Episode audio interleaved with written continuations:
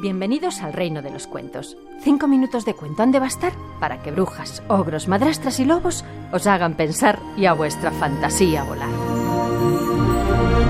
Hola chicos, os voy a contar lo que en cierta ocasión le ocurrió a un gallito, pero que muy gallito. Uno que vivía en unos corrales no demasiado lejos del palacio del rey de picos, Pardos.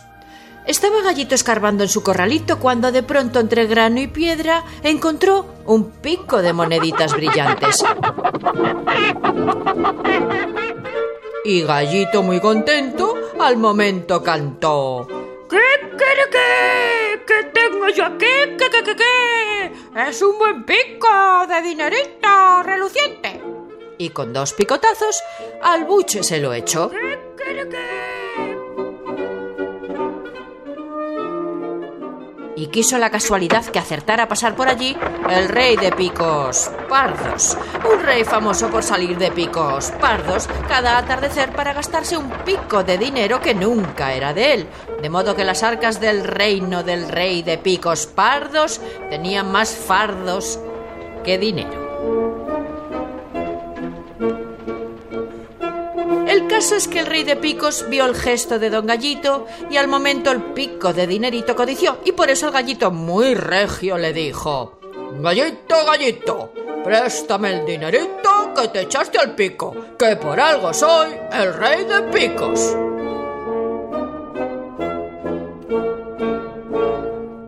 Gallito, confundido y alterado por la presencia de la vuecencia, ¡clink, clan! escupió el pico de dinerito que, rodando, fue a parar al zapato recogedor del rey de picos pardos, donde desapareció.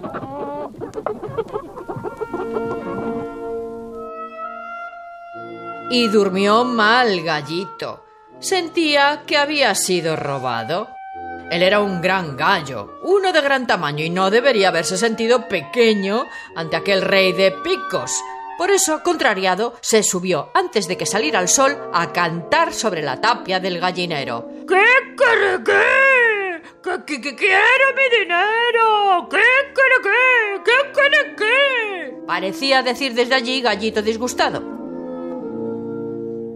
Finalmente Gallito tomó una decisión.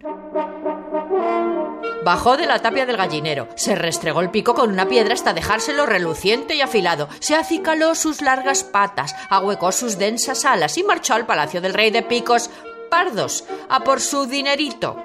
Y caminando, caminando, llegó a una aldea donde cacareaban asustadas las gallinas, ca, ca, ca, porque andaba un zorro asaltando los corrales.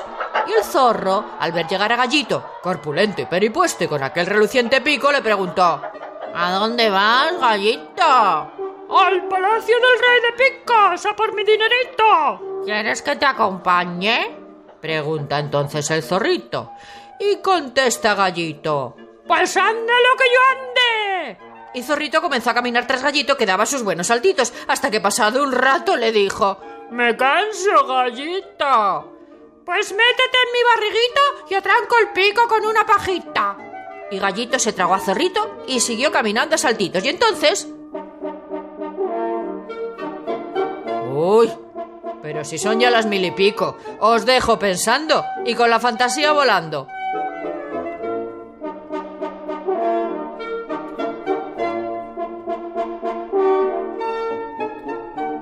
Esther de Lorenzo contando cuentos en Radio 5.